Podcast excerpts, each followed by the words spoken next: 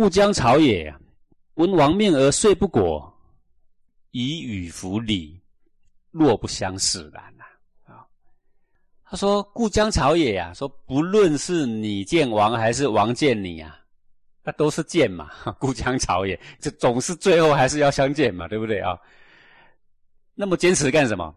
闻王命而遂不果。你呢？本来是你自己本来就要去拜见王啊，一开始不就这样说了吗？孟子讲朝王不是吗？哦，本来你自己就要去拜见王的呀，结果你一听到王请人来招你，然后呢，你就马上躲起来，那个不果就是不果行啊，啊，不积极呀。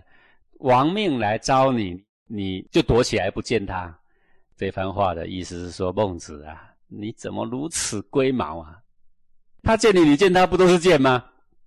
以与服礼，若不相视然。说你现在的作为啊，跟古人的礼“君命招不事驾”哈，好像是背道而驰了，不像啊，是背道而驰的。你没发现吗？因为他觉得君命都来招了，你不走是不敬啊。那个是说的话是没错，各位。如果孟子是臣，那么君命就可以招哦，而且他不能等车驾的哦。当时的鲁君招孔子，孔子也是这样的，不是驾而行嘛？啊，现在问题是，孟子来这里是客卿，是当师傅，是不能招的啦。啊，曰：其谓是与？孟子现在就回答他这番话啦，说哪里是这样啊？不是这样的，为什么不是这样？我是兵师，我不是臣呐，不适合你这个说法啦。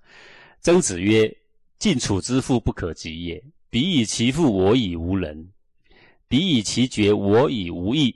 吾何欠乎哉？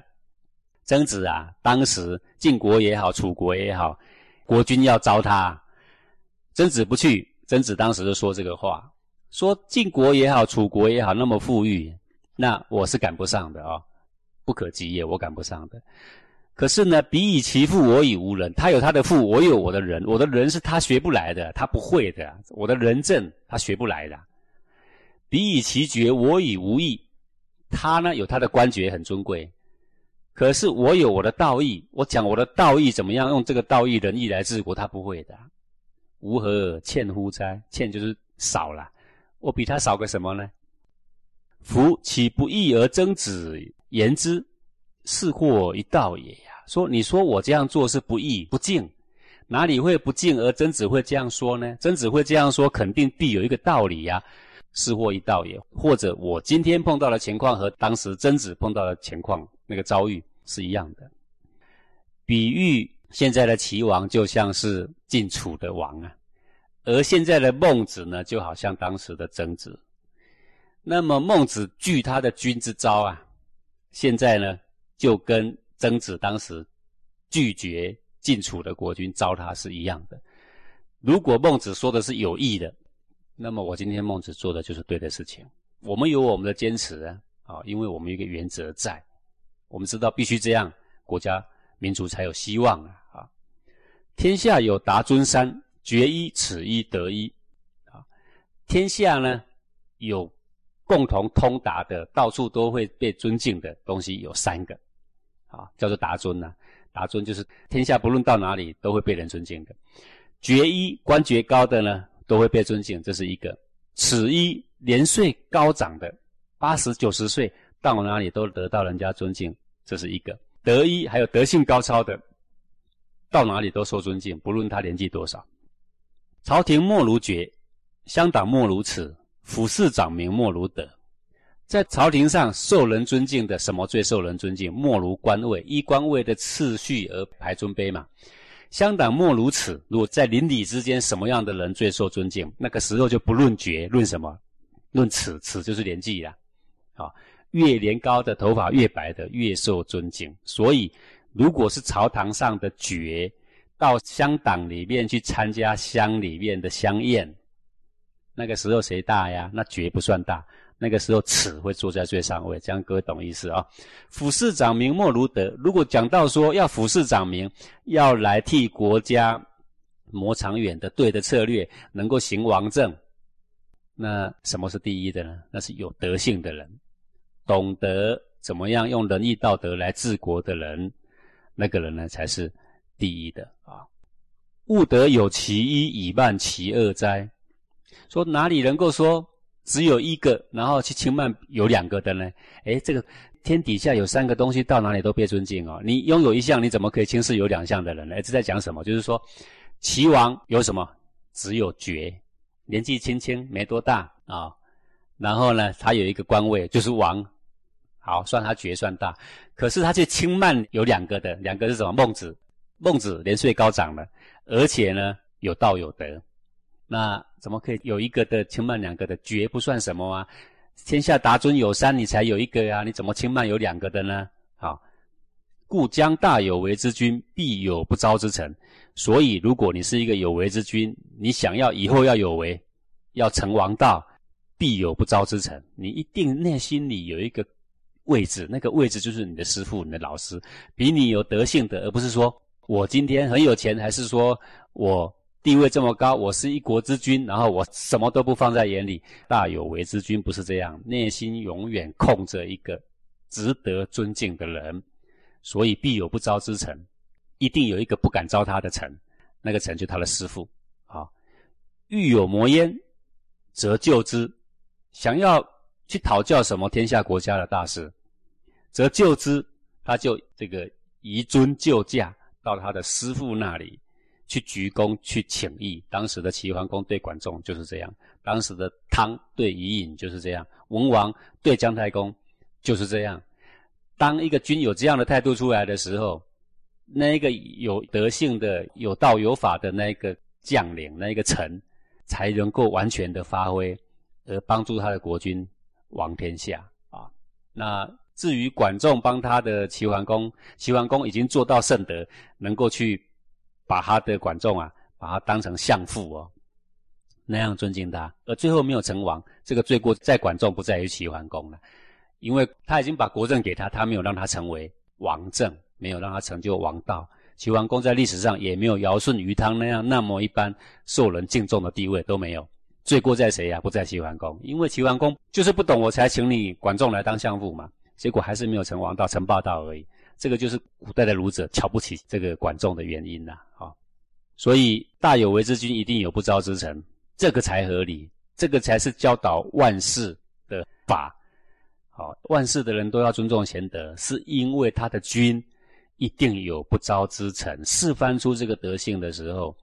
所有万事的人都会尊重贤德。结果今天孟子为什么那么坚持？各位现在听得懂一点端倪了吗？好不容易我一世的才学就要贡献给你，而且他是确有才学、确有德性哟。来到这里呢，才刚见面。如果我去见你没关系哦，师傅去见徒弟可以的哦。可是偏偏我还没去的时候，你派一个人招我，犯了大忌，犯了大忌我就不能去，因为一去就没有机会再让他低头。这个已经做了不良示范，如何教导万事呢？那我就干脆装病，有没有？就第二天不得已要去吊丧，也去吊丧。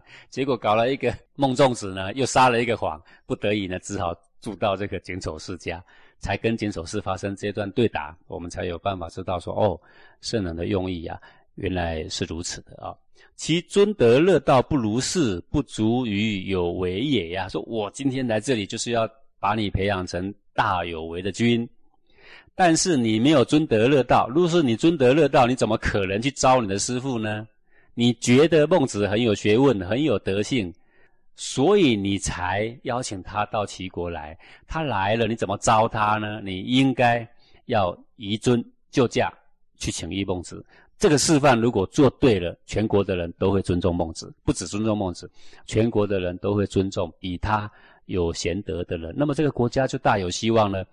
不是吗？那么这么样的一个重要一个示范的机会，国君没有几次机会示范了，怎么在这么重要的关卡，你却做错了示范呢？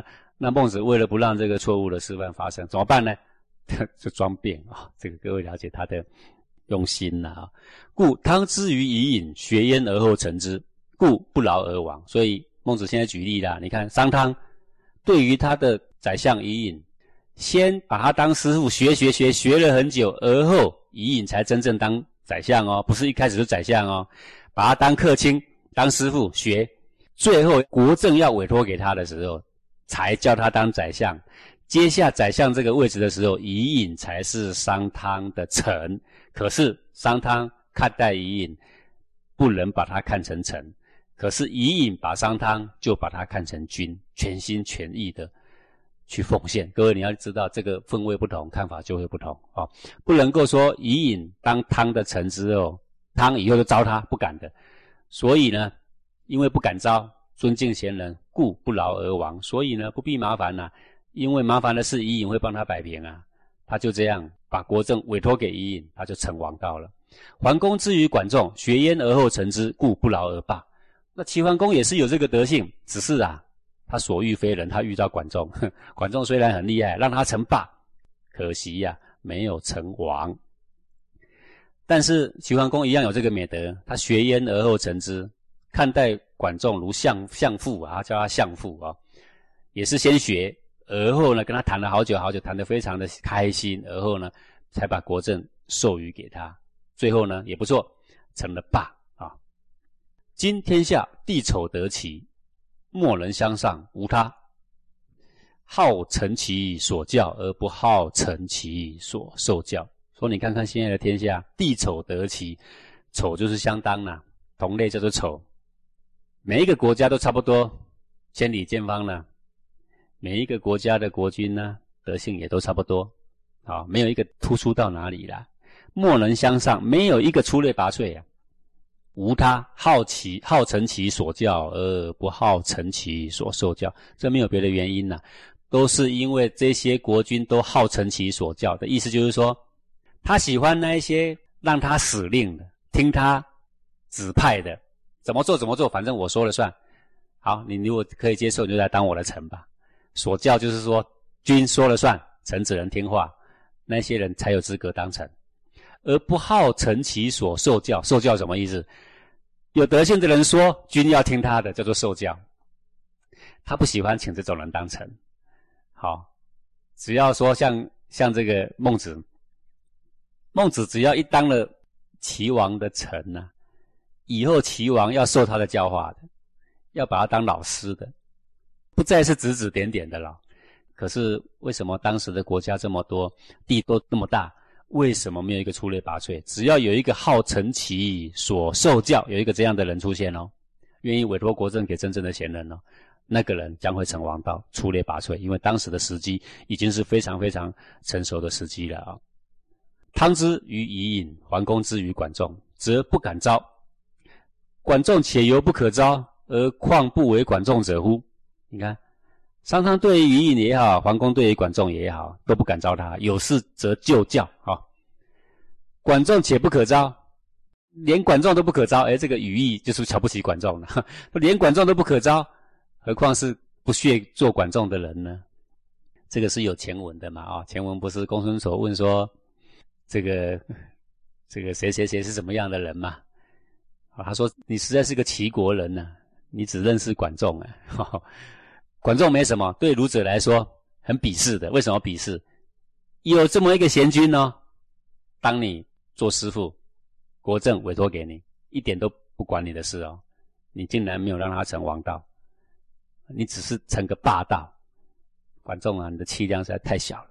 好，这个说连我们都不配当管仲的，连管仲都不可以招，你觉得我是可以招的吗？孟子的意思，我是要跟伊尹一样。要帮他的王成王道的，在历史上要名垂青史的。如果你真的要效法商汤，我可以招吗？如果我可以招，那这个示范已经破了，最基本的敬贤的教化已经破了，连这样的谦卑的心都没有，他是将大有为的君吗？那就不是了。所以这一点呢，孟子非常的坚持。那么，如果我们前前后后啊仔细的咀嚼。慢慢的去读这段文章，你就可以知道说，一个圣贤的用心看得有多么的长远呐，必须在意的原则一点也不苟且啦，而不是龟毛啦。